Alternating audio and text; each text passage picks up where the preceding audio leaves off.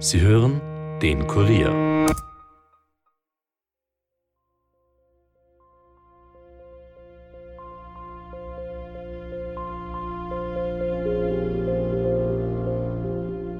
Also Auffälligkeiten dahingehend, dass er äh, in bestimmten Gegenden sich bewegt hat, äh, wo man sich dann die Frage stellt, was macht er dort um die Uhrzeit.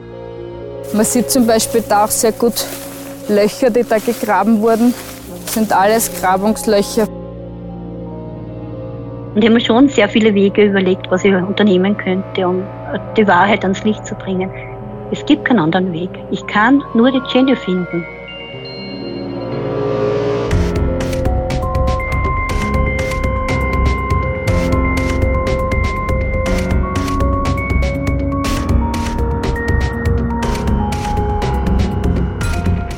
Herzlich willkommen zu Dunkle Spuren, dem True Crime Podcast des Kurier, in dem wir ungelöste Kriminalfälle aus Österreich neu aufrollen. Mein Name ist Stefan Andres und heute begrüße ich euch zum zweiten Teil von unserem aktuellen Fall. Da geht es um das Verschwinden von Jennifer Scharinger. Die 21-Jährige ist am 22. Jänner 2018 in Wien zum letzten Mal lebend gesehen worden und seither fehlt von ihr jede Spur. Unsere Reporterin Michaela Reibenwein hat in der ersten Folge recherchiert, was in den Stunden vor Jennys Verschwinden passiert ist. Sie hat da ausführlich mit der Mutter von Jennifer Scharinger gesprochen und sie hat auch einen Blick in die Wohnung von der jungen Frau werfen dürfen, wo sie bis dorthin mit ihrem Freund gewohnt hat. Außerdem hat sie uns darüber berichten können, was die Ermittler in diesem Fall herausgefunden haben. Und das sind ziemlich beunruhigende Details, die da ans Tageslicht gekommen sind. Über die wollen wir gleich noch reden. Und dazu begrüße ich natürlich jetzt auch meine Kollegin Michaela Reibenwein hier im Podcaststudio. Hallo Michi. Hallo Stefan. Michi, weißt du, was mich in diesem Fall die ganze Zeit schon beschäftigt, ist, dass es erst neun Tage nach Jennys Verschwinden eine Vermisstenanzeige bei der Polizei gegeben hat. Da ist ihr Chef ja misstrauisch geworden, weil die Jenny nicht zur Arbeit gekommen ist und auch nicht erreichbar war. Das passiert natürlich auch deshalb so spät, weil Jenny davor noch Urlaub gehabt hat, nicht wahr? Genau. Und der Chef wird ja auch erst richtig unruhig, als er erfährt, dass sich Jenny gerade von ihrem Freund getrennt haben soll. Die Polizei geht am Anfang eher davon aus, dass sich die junge Frau vielleicht selbst etwas angetan hat. Es dauert dann eben noch ein paar Wochen, bis sich herauskristallisiert, dass hier einiges nicht stimmt. Zum Beispiel liegt Jennys Tasche mit der Geldbörse und dem Ausweis in der Wohnung und auch ihr Handy ist noch dort. Als sich die Ermittler dann dieses Handy genauer anschauen und auch Jennys Freund befragen, da tun sich einige Widersprüche auf. Und dann finden sie heraus, dass in Jennys Schlafzimmer versteckte Kameras montiert waren. Ja, wie ich das zum ersten Mal gehört habe, war ich wirklich ziemlich fassungslos, muss ich sagen. Da geht man dann eigentlich schon ganz automatisch von irgendwas Schlimmem aus. Ihre müssen leider vom Schlimmsten ausgehen, dass sie eben möglicherweise ermordet worden ist. Auch ihre Familie und ihre Freunde sind davon überzeugt, dass sie die junge Frau nicht mehr wiedersehen werden. Deshalb haben sie zum ersten Jahrestag von Jennys Verschwinden auch eine Gedenkmesse in der Brigitterkirche veranstaltet. Ich war damals dabei.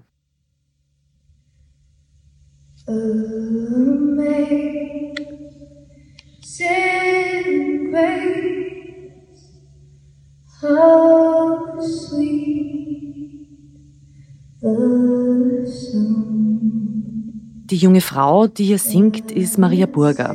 Sie ist mit Jenny verwandt und unter dem Namen Oscar ist sie als Sängerin gerade ziemlich erfolgreich unterwegs.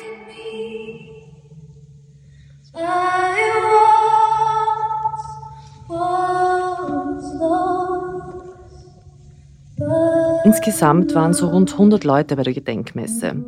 Neben der Familie sind auch sehr viele Freunde und Bekannte von Jenny da gewesen.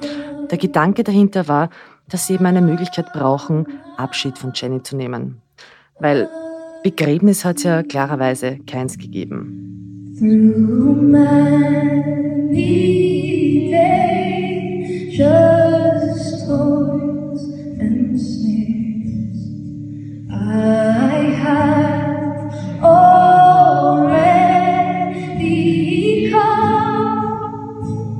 Die Messe, die war wirklich wunderschön gestaltet. Gleich beim Eingang sind ganz viele Fotos von Jenny gewesen und die Besucher hatten die Möglichkeit, ihr auch ein paar Zeilen zu schreiben.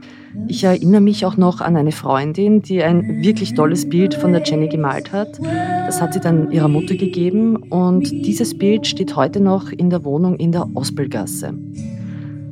Vor der Kirche hat es dann auch noch eine Mahnwache gegeben gegen Gewalt an Frauen. Und da sind trotz der Kälte an dem Tag was wirklich klirrend eisig etliche Leute gekommen und zwar um 1.16 Uhr in der Früh. Das war genau die Zeit, wo Jenny damals ihre allerletzte Nachricht verschickt hat, dieses Bin safe. Genau.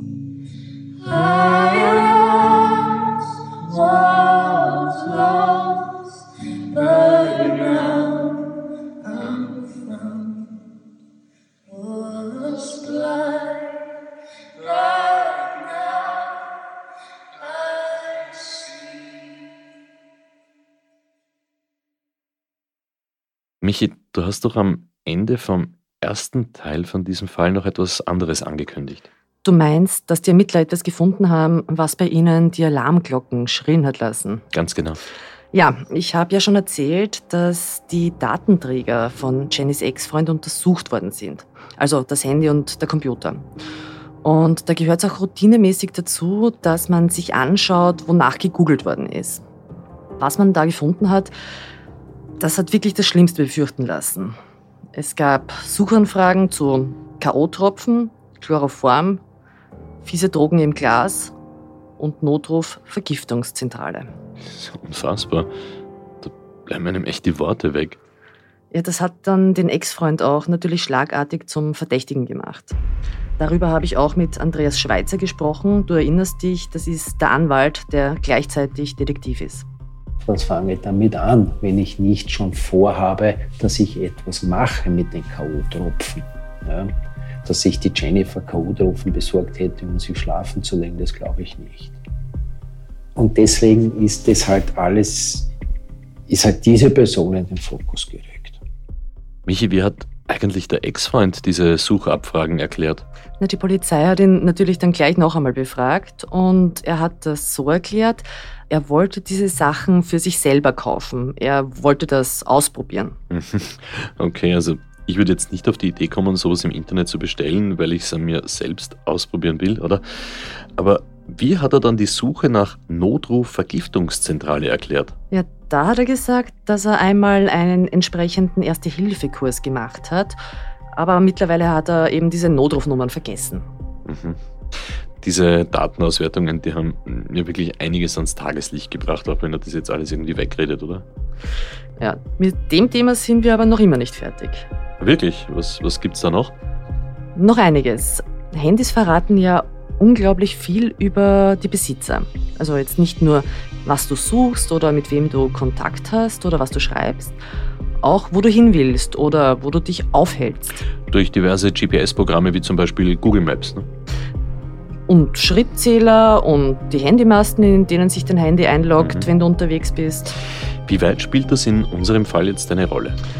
Ja, glaubt man den Ermittlern dann eine wirklich große? Denn wo sich dann der Ex von Jenny nach ihrem Verschwinden aufgehalten hat, das hat ihr Interesse geweckt. Wieso? Ich habe geglaubt, er ist zu seinen Eltern gefahren.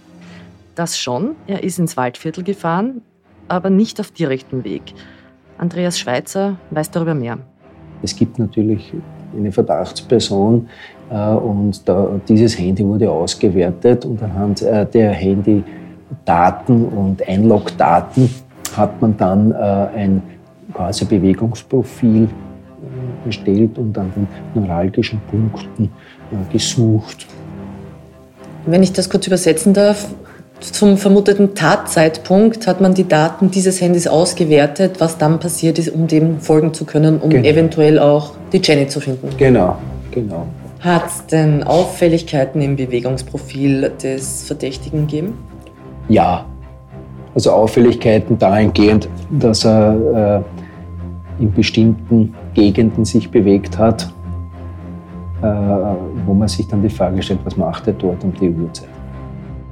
Die Polizei hat herausgefunden, dass der Ex-Freund am späten Nachmittag die Wohnung verlassen hat und sich ins Auto gesetzt hat. Er ist dann nach Niederösterreich gefahren, über die Donau-Ufer-Autobahn auf die Weinviertler Schnellstraße. und sein Handy ist dann unter anderem im Senderstandort in Obermalebern eingeloggt. Und dann passiert etwas Komisches.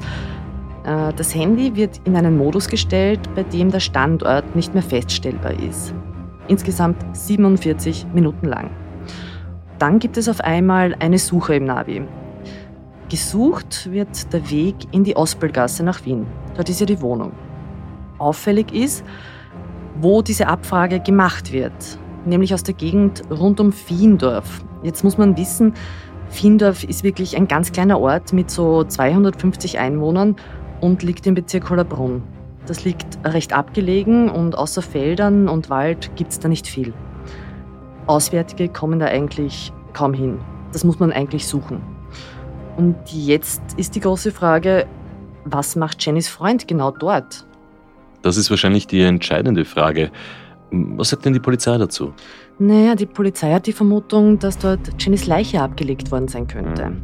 Wir haben ja dieses unklare Zeitfenster, diese 47 Minuten, und wir wissen nicht, was in dieser Zeit passiert ist.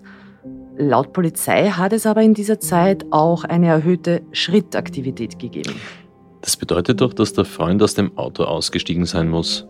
Hat er das irgendwie erklären können? Ja, da hat er gesagt, dass er eben in der Gegend herumgefahren ist, weil er das immer machen würde, damit er eben runterkommt.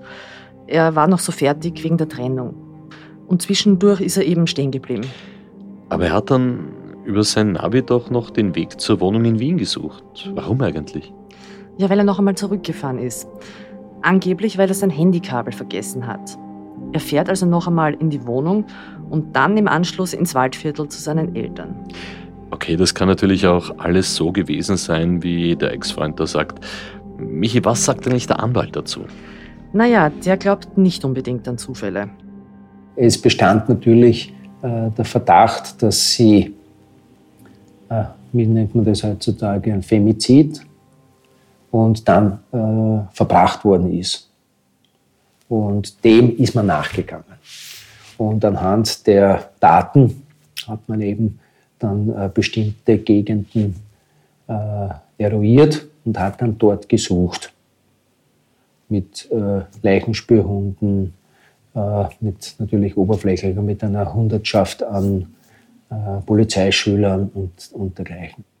Es hat auch wirklich zahlreiche Suchansätze gegeben. Einige habe ich beobachtet. Und da sind wirklich im Meterabstand Polizisten gestanden und haben dort das Gebiet durchforstet. Sie haben auch so Metallstäbe in den Händen gehabt und haben damit in die Erde gestochen. Das hilft dann auch den Polizeihunden, wenn sie auf der Suche nach einem bestimmten Geruch sind. Und es ist wirklich mehrmals so gewesen, dass die Leichenspürhunde der Polizei in dieser Gegend im Einsatz waren. Ja, und haben die dabei irgendwas gefunden? Es hat zumindest ein paar verdächtige Stellen gegeben. Da haben die Hunde angezeigt. Man hat dann auch wirklich sehr viel Erde umgegraben, aber da war leider nichts. Hm. Also wenn man dort schon so viele Spuren in diese Richtung findet und dann doch nichts dabei ist, was man auswerten kann, das muss doch für die Ermittler ziemlich frustrierend sein, oder? Nicht nur für die Ermittler, auch für die Angehörigen. Brigitta Scharinger, die Mutter von Jenny, hat das klarerweise auch nicht losgelassen. Und sie hat sich dann selbst in diesem Gebiet auf die Suche gemacht. Dabei hat sie auch Unterstützung von Bekannten bekommen. Unter anderem von Uli Panzenböck und ihrem Hund Clooney. Wir wollten uns selbst im Suchgebiet umschauen und haben uns mit ihr dort getroffen, wo die beiden auch im Einsatz waren. Wir sind da im Bergau, oder kurz vor Bergau, in einem Waldstück, wo die Brigitte Scharinger ihre Tochter vermutet. Mhm. Das Waldstück hat circa, also dieses Suchgebiet, ungefähr 60.000 Quadratmeter. Und ja, ähm, wir versuchen halt da irgendwie die, die Jenny ausfindig zu machen. Du bist nicht allein hergekommen, du hast Begleitung. Ich habe Begleitung, meinen Partner, meinen Vierbeiner, den Clooney. Clooney ist ein ausgebildeter Rettungshund.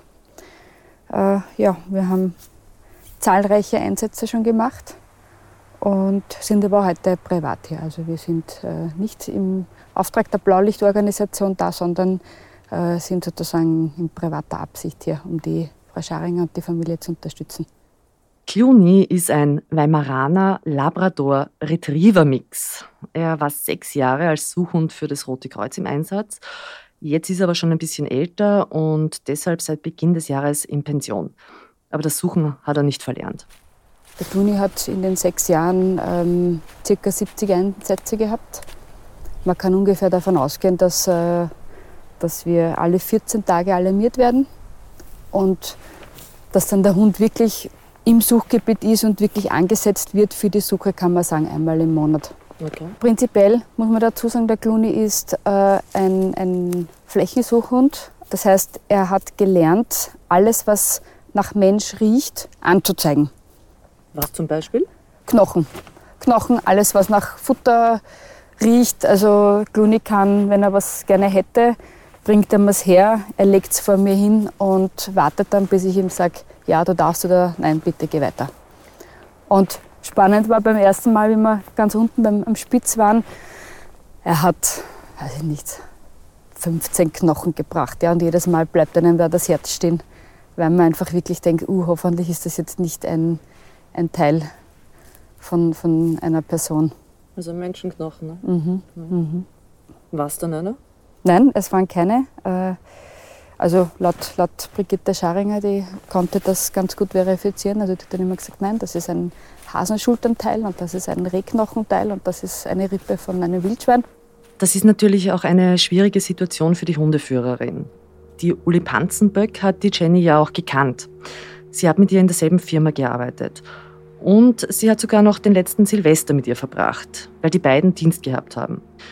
Sie haben dann mit Sekt angestoßen und ein bisschen geplaudert. Und sie hat erzählt, die Jenny hat zu dem Zeitpunkt sehr viel Stress gehabt. Sie hat das urlaubsreif genannt. Und die Jenny hat damals auch erwähnt, dass es mit ihrem Freund nicht so gut läuft und sie sich jetzt überlegen muss, wie es da weitergeht. Habt ihr nicht auch gleichzeitig ein bisschen die Angst, dass man sie findet? Natürlich, natürlich. Ja, also wir sind ja im Prinzip geschult, wenn wir Personen finden im Einsatz. Aber es ist natürlich immer etwas anderes, wenn man die Person auch kennt. Ja, das das macht es dann schon noch, noch ähm, ich sagen, noch äh, schlimm eigentlich. Ja. Aber im Prinzip ist jedem geholfen, wenn, wenn die Jenny mal gefunden werden würde. Ja. Und ich glaube, das ist auch das, das, was für die Mutter so wichtig wäre. Die Mutter geht ja selber nicht mehr davon aus, dass sie, dass sie noch unter uns ist. Und sie sagt immer wieder, ihr wäre es wichtig, dass sie gefunden wird. Und dass man mal Gewissheit hat. das ist ja das, was, glaube ich, so zermürbend ist.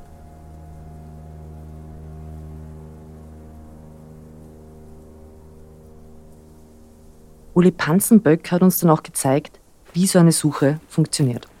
Ja, zeig komm, was hier? Jetzt setze ich ihn einmal an. Bin ich Ja, geh suchen. So, der Hund macht sich auf die Suche. Geh suchen. Du dirigierst ihn auch mit der Hand? Ja, das heißt, ich sage ihm, schau mal dorthin, schau dorthin, weil man muss sich das jetzt so vorstellen, da ist jetzt wahrscheinlich sehr wenig Geruch. Und der Clooney hat sehr viel Erfahrung, der sagt, da ist nichts. Geh weiter. Der sagt, da ist nichts, was soll ich da suchen? Und da sage ich ihm, du pass auf, schau mal dorthin, schau mal dorthin. Man sieht jetzt an seiner Körperhaltung, er ist im Suchmodus, er hat, äh, er hat in dem Fall die Nase unten, er riecht was. Ist jetzt natürlich nicht ein, ein Menschengeruch, aber man sieht, er hat das in der Nase, was auch immer. Es kann natürlich jetzt ein, ein, ein totes Tier sein oder was auch immer. Ja, und so ähnlich war das damals auch bei der Suche nach Jennifer Scharinger. Die Brigitte Scharinger hat mir damals gesagt, dass sie in diesem Waldstück, in diesem Waldgebiet äh, ihre Tochter vermutet. Und äh, ja, im Prinzip waren wir vor, vor, mehr als zwei Jahren hier und äh, haben einmal versucht, irgendwie das Gebiet einzugrenzen. Das haben wir damals gemacht und der Clooney hatte einige Gebiete, wo er sehr starkes Interesse hatte. Und das Interessante an der Sache war eben, dass genau an derselben Stelle äh, der Archäologiehund auch angezeigt hat. Mhm. Das kann jetzt Zufall sein. Ich muss das jetzt kurz erklären. Bei der Suche hat Brigitte Scharinger auch Hilfe aus Deutschland bekommen. Dort gibt es einen Archäologiehund mit dem Namen Flintstone. Und der kann Knochen aufspüren, die schon tausende Jahre alt sind. Bei diesen Suchen ist die Brigitte Scharinger auch immer mitgegangen. Auf einmal ist ein Gebell aufgetaucht, das war, na, das habe ich noch immer in Mark und ja. Und zwar, der Flintstone zeigt an, er, er hat, dieses Bellen ist ganz eigen. Das ist ganz eigen, das ist so wolfsähnlich. Und der hat irgendeinen Geruch aufgenommen, aber da gehen fünf Gräben runter von dem Berg, ja. Und der Flintstone ist mit seinem Herr quer über diese fünf Gräben und wieder zurück und immer wieder und hat die Spur nicht richtig gefunden. Brigitta Scharinger dokumentiert dann immer ganz genau, wo die Hunde reagieren. Und dann kommt sie wieder. Dann zieht sie sich ihre Gummistiefel an, nimmt sich die Schaufel aus dem Auto und beginnt zu graben. Das ist ihre Art, irgendwie mit dieser Situation umzugehen. Ich habe das, ich müssen aktiv etwas machen. Ich kann nicht zu Hause sitzen und Däumchen drehen, ja. Das, das wäre unmöglich gewesen. Ich habe müssen aktiv suchen. Das bin, das bin halt ich. Und das, für mich, ich bin ja immer sehr zielorientiert, ja. Und ich habe mir schon sehr viele Wege überlegt, was ich unternehmen könnte, um äh, die Wahrheit ans Licht zu bringen. Es gibt keinen anderen Weg. Ich kann nur die Jenny finden. Mit Uli Panzenböck war ich an so einer Stelle, an der Brigitta Scharinger gegraben hat. Man sieht zum Beispiel da auch sehr gut Löcher, die da gegraben wurden. Oh ja. Das sind alles Grabungslöcher. Das sind alles Grabungslöcher von der Brigitte, ja. Brigitte hat da auch, man sieht da die ganzen Löcher da. Das sind alles Grabungslöcher von ihr. Juni, zu mir. Jawohl, so ist er gut. Sehr brav. Ja, aber ist irre, das alles händisch ausheben, das, sind ja, das ist ja wie ein Schweizer Käse da in der Naja, Gegend. wenn man sich auch anschaut, ne, der, der, Boden ist ja wirklich nicht so, dass man sagt, das locker macht man locker. Das ist richtig, richtige Knochenarbeit im wahrsten Sinne. Ja. Oh meine Güte. Puh.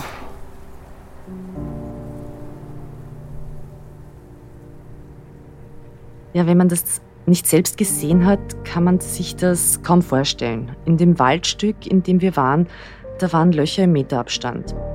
Und alles, was die Brigitte Scharinger dort gefunden hat, das hat sie auch zusammengesammelt. Unter anderem Plastikplanen, weil es ja naheliegend wäre, dass eine Leiche eventuell in so eine Plane eingewickelt wird. Ihre Suchaktionen sind natürlich auch von Leuten in der Umgebung nicht unbemerkt geblieben. Auch als wir mit der Uli Panzenböck vor Ort waren, sind gleich zwei Waldarbeiter aus der Gegend auf uns aufmerksam geworden. Die haben sich natürlich gewundert, was zwei Autos mit fremden Kennzeichen da auf dem abgelegenen Weg machen. Grüß Gott. Ja, hallo. Entschuldigung, dass wir Sie da mitten in der Arbeit stören. Ja, wir dürfen ja ein bisschen Pause machen. Oder? ja. Sie haben uns eh vorher gesehen mit dem Hund, glaube ich, gell? Naja, das Auto habe ich schnell gesehen. habe ich nicht genau gewusst, wer es ist. Vielleicht ist die Polizei oder. Nein, nein, nein, gar nicht. Wir sind vom Kurier. Ach so? Wegen dieser Scharinger Geschichte recherchieren ja. wir wieder. Ach so, okay. Naja. Sagt Ihnen eh was? Ja, ja. Jetzt habe ich schon lange nicht gesehen, die Frau Scharinger, aber schon ein paar Mal, weil da oben hat sie gegraben und auf nicht? und so weiter auf. Nicht? Und naja, weiß ich nicht. Ist das noch eingestellt worden oder wird es wieder aufgewickelt oder, oder wie soll man sagen, ich weiß nicht. Ich vermute, dass die irgendwo anders beseitigt worden ist, wenn ich so, so brutal sagen ja. Aber möglich ist alles, nicht? Dass er dass es da wirklich, aber ja, wenn ich nur mit so ein bisschen reingraben, findest du nichts. Glaube ich nicht. Weil es ja, andere muss ja da ein bisschen tiefer oder ein bisschen was Größeres ausgemacht haben. Der Waldarbeiter hat erzählt, dass man hier eher selten Leute trifft. Seit er das mit der Jenny erfahren hat, schaut er auf solche Sachen auch mehr. Auch ob vielleicht irgendwo Kleidungsstücke liegen. Oder eben diese Tigerdecke von der Jenny, von der ich dir im ersten Teil erzählt habe. Die fehlt ja auch. Und er hat uns erzählt, dass ein Förster aus der Gegend eine interessante Wahrnehmung gemacht hat. Der hat nämlich auf einer privaten Forststraße ein auffälliges Auto gesehen. Also auf einem Weg, den man eigentlich nicht mit einem normalen Auto befährt. In dem Auto war ein junger Mann und der soll irgendwie verwirrt gewirkt haben oder fahrig. Und der Förster hat dann auch auf das Kennzeichen geschaut. Es war das Auto von Jennys Ex-Freund. Spannend. Wie eigentlich sehr viel in diesem Fall, Michi. Richtig. Und wir sind noch immer nicht am Ende. Aber wir wollen jetzt einmal den Wald hinter uns lassen. Es hat sich dann nämlich noch eine ganz andere Spur für die Polizei ergeben. Also gut, machen wir das. Wohin uns diese Spur führt, das verrätst du uns bitte nach einer ganz kurzen Werbepause.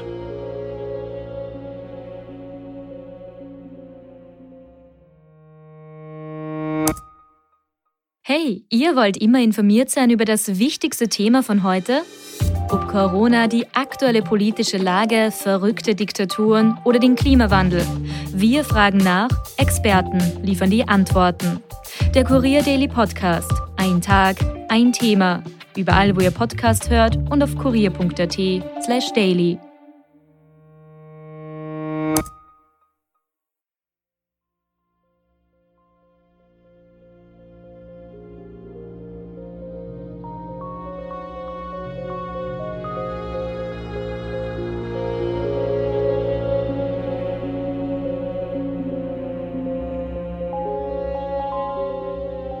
Willkommen zurück zum Fall von der verschwundenen Jennifer Scharinger. Wir haben jetzt sehr ausführlich die Suche in einem Wald im niederösterreichischen Weinviertel nachgezeichnet. Und Michi, du hast angekündigt, dass wir jetzt einer ganz neuen Spur folgen. Wohin geht's? Ja, für diese neue Spur setzen wir uns ins Auto und fahren ins Waldviertel. Zur Orientierung, das ist die Region gleich westlich vom Weinviertel mhm. in Niederösterreich. Und dort lebt der Ex-Freund bzw. dessen Eltern, wenn ich das richtig in Erinnerung habe. Genau, und dort ist der Ex auch nach dieser Trennung gefahren. Er ist ja wieder daheim bei seinen Eltern eingezogen. Und der rote Faden in diesem Fall ist das Handy dieses jungen Mannes. Wir haben ja schon darüber gesprochen, dass er unter anderem nach K.O.-Tropfen gegoogelt hat. Es gab da aber auch eine Suchabfrage nach Tauchanzug, wenige Tage nach dem Verschwinden von Jenny. Tauchanzug. Interessant. Also logisch wäre das nur, wenn er selbst Taucher ist. Das ist mir nicht bekannt, aber im Jänner sind die heimischen Gewässer wahrscheinlich auch noch was für Profis. Ja, oder man plant einen Urlaub am Meer. Ja, zum Beispiel. Aber so weit ist er nicht gefahren. Er war wenige Tage nach dem Verschwinden von Jenny beim Stausee in Ottenstein. Und in der Kombination mit der Suchabfrage war das natürlich auch ein Punkt, dem die Polizei dann sofort nachgegangen ist. Es sind dann Taucher der Sondereinheit Cobra zum Einsatz gekommen und die haben den See abgesucht. Also wollten auch wir uns diesen See genau ansehen und sind hingefahren.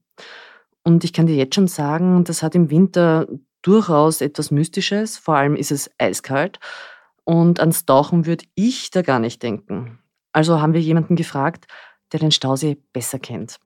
Mein Name ist Stefan Zach, ich leite die Unternehmenskommunikation bei der EVM. Wir befinden uns hier auf der Staumauer des Stausees Ottenstein.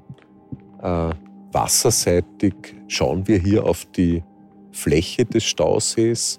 Der Stausee ist sehr weitläufig. Da hat man eine fjordähnliche Landschaft. Im Sommer ist es ein sehr beliebtes Tourismusziel. Es gibt hier sehr viele Menschen, die Ruhe suchen, die baden wollen, aber auch sehr viele Fischer. Im Winter ist es hier sehr einsam. Es ist eine schöne Schneelandschaft. Im Winter friert der Stausee oft zu. Nur in der Mitte des Stausees unmittelbar bei der Staumauer friert er nie zu. Ist dieses Areal eigentlich mit Videokameras ausgestattet? Ist hier jemand, befindet sich hier jemand rund um die Uhr? Die Staumauer selbst ist mit Videokameras ausgestattet. Das Kraftwerk ist tagsüber besetzt, in der Nacht ist es im Regelfall fernüberwacht. Ist es auch möglich, in diesem Stausee einen Gegenstand oder eine Person verschwinden zu lassen? Das ist möglich. Ähm, die Staumauer selbst ist 69 Meter hoch bis zu ihrem Fundament. Auf der Wasserseite ist der Stausee etwa 55 Meter tief. Ähm, die untersten zwei bis drei Meter sind eine undurchsichtige Sedimentschicht. in die ein Körper, ein Gegenstand einsinken kann und verschwinden kann. Ist das schon einmal passiert? Der Stausee Ottenstein und die Staumauer wurden ja 1957 in Betrieb genommen. Seitdem produziert das Kraftwerk Strom äh, mit dem Wasser des Kamps. Ähm, da gab es immer wieder äh, vermisste Personen. Das ist auch irgendwie naheliegend, wenn in einer Gegend jemand vermisst wird, in der sich ein großes Gewässer befindet äh, und solche Personen tauchen nicht mehr auf, dann liegt häufig ein Verdacht vor, dass da vielleicht jemand in ein, das Gewässer hineingefallen ist. Das ist auch beim Stausee Ottenstein so. Äh, es gab auch tatsächlich Fälle von Menschen, die im Stausee ertrunken sind und nicht wieder aufgefunden wurden. Das heißt, wenn hier jemand untergeht, ist es gar nicht leicht, den wieder zu finden. Auch wenn man weiß, wo circa das passiert ist. Ja, das muss schon fast 40 Jahre her sein. Da ist der Stadtgärtner von Zwettl, der damals schon ein älterer Herr war, ein sehr sportlicher älterer Herr, der sehr oft im Stausee Ottenschein auch geschwommen ist. Äh, der ist schwimmen gegangen, äh, dürfte einen Herzanfall erlitten haben und ist im Stausee versunken. Das wurde von einem Fischer wahrgenommen. Die Leiche des Stadtgärtners wurde nie gefunden. Also wieder eine Spur, die fürs Erste ins Nichts geführt hat. Aber Michi, weiß man, was der Ex-Freund bei diesem Stausee eigentlich gemacht hat? Na, dass er dort war, das bestreitet er nicht. Er ist dort auch mit einer jungen Frau gesehen worden. Mit Jenny? Er hat gesagt, dass er dort mit einer Freundin spazieren war. Mhm. Und die beiden haben sich unterhalten. Das ist sicherlich überprüft worden.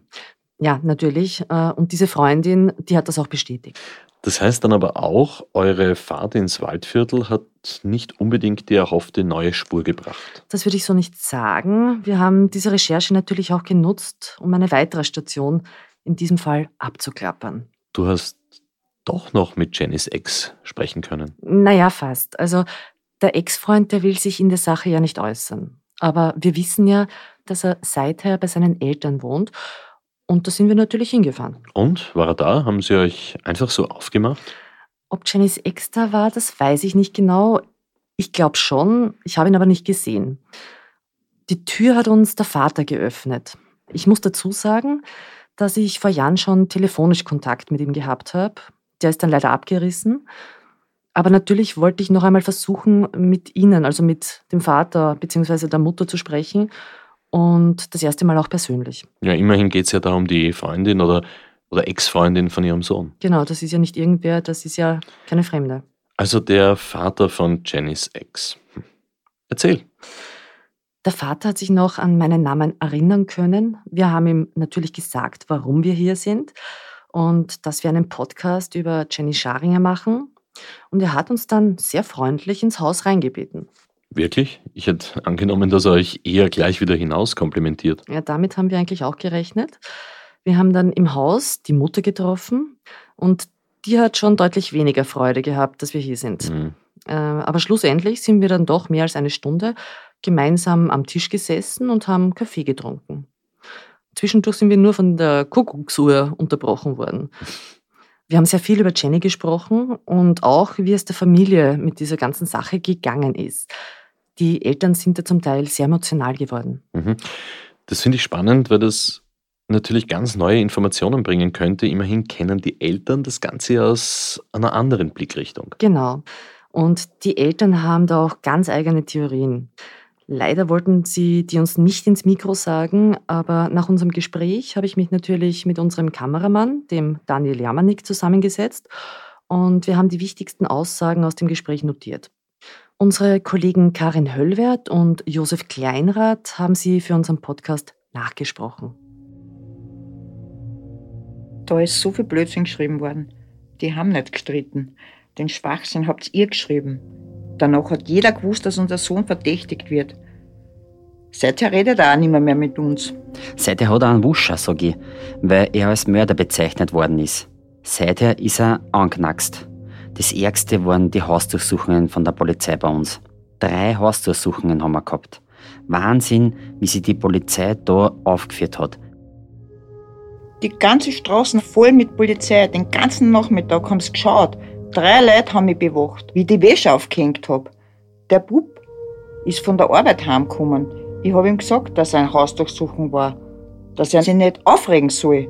Er ist raufgelaufen, dann wieder runter und ist mit Vollgas weggefahren. Ich hab den Polizisten angeschrien, wenn der jetzt in einer Kurve gerade weiterfährt.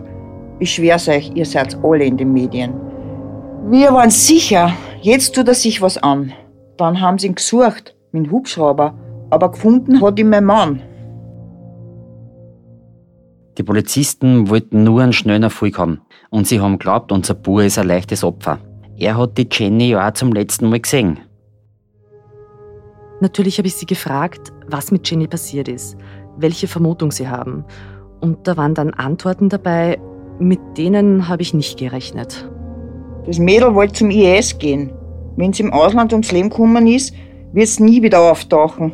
Ja, die wollte sie für die Frauen einsetzen, was in der Welt verbessern.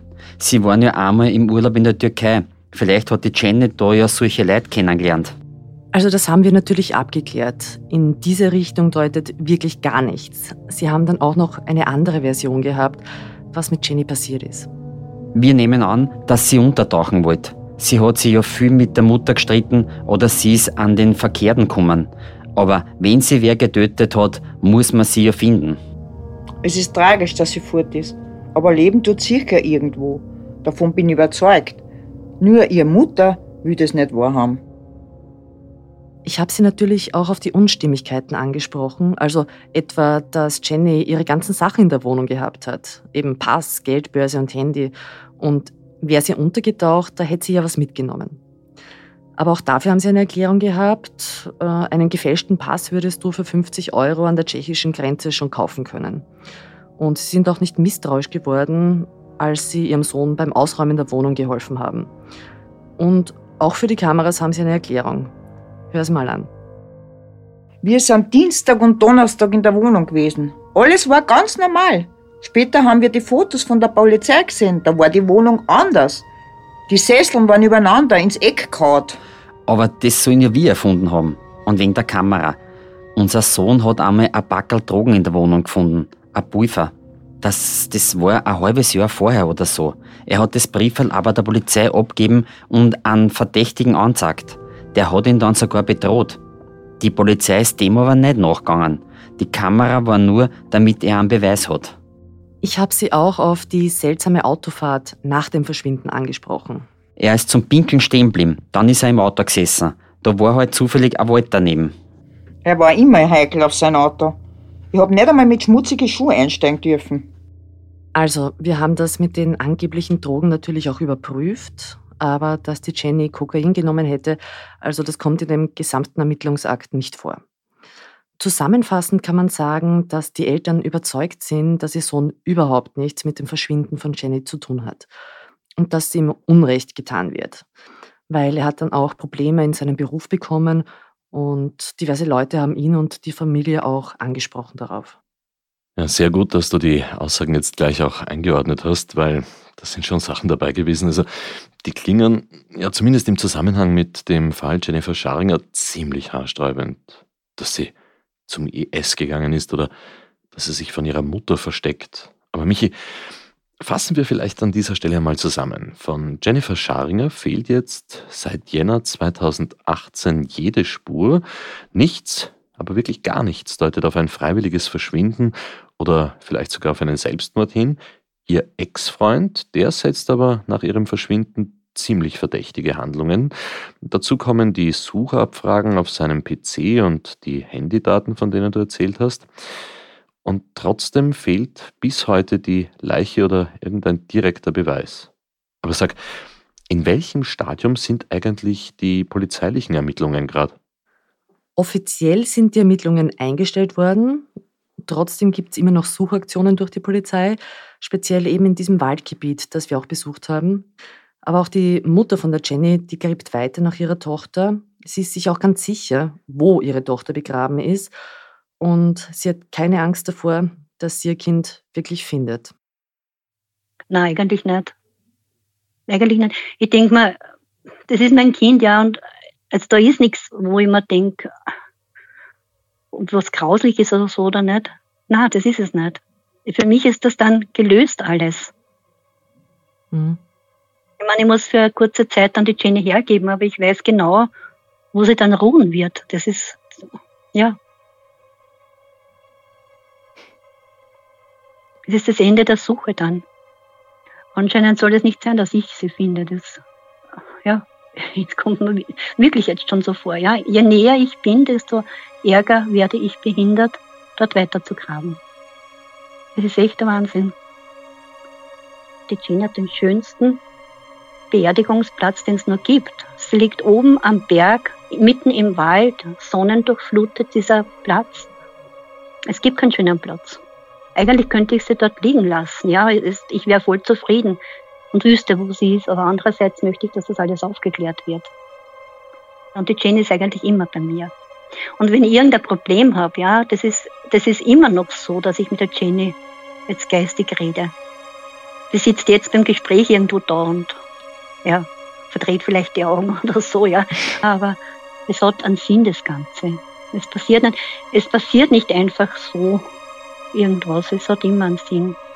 Beschwingungen sind zumindest noch immer da.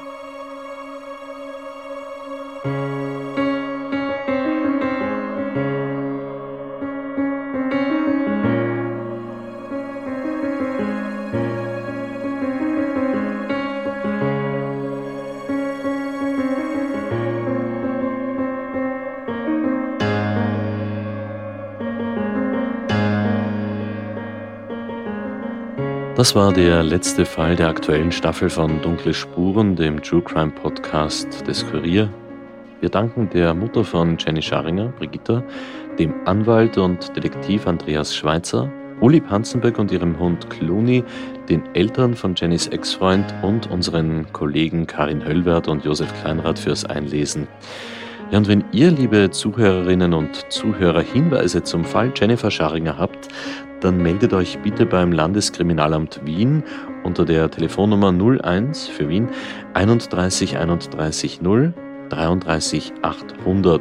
Noch einmal 01 31 310 33 800. Oder gerne natürlich auch bei uns unter dunklespuren.kurier.at. Und folgt uns auch gerne auf Instagram unter www.instagram.com slash dunklespuren Dort haben wir jede Menge zusätzliches Material für euch und dort erfahrt ihr dann auch, wann es mit Sonderfolgen und der nächsten Staffel dann im kommenden Sommer weitergeht. Und wenn euch diese Folge gefallen hat, dann hinterlasst uns bitte eine gute Bewertung auf Apple Podcasts und Spotify und erzählt euren Freunden davon. Dunkle Spuren ist ein Podcast vom Kurier. Moderation Stefan Andres, die Reporterinnen Michaela Reibenwein, Yvonne Wiedler, Valerie Kripp und Elisabeth Hofer, Technik Daniel Jamanik, Schnitt Dominik Kanzian, Titelmusik von Tobias Schützenberger und bei diesem Fall hat Leon Protz mitgearbeitet. Produziert wird dieser Podcast von Elias Nadmesnik.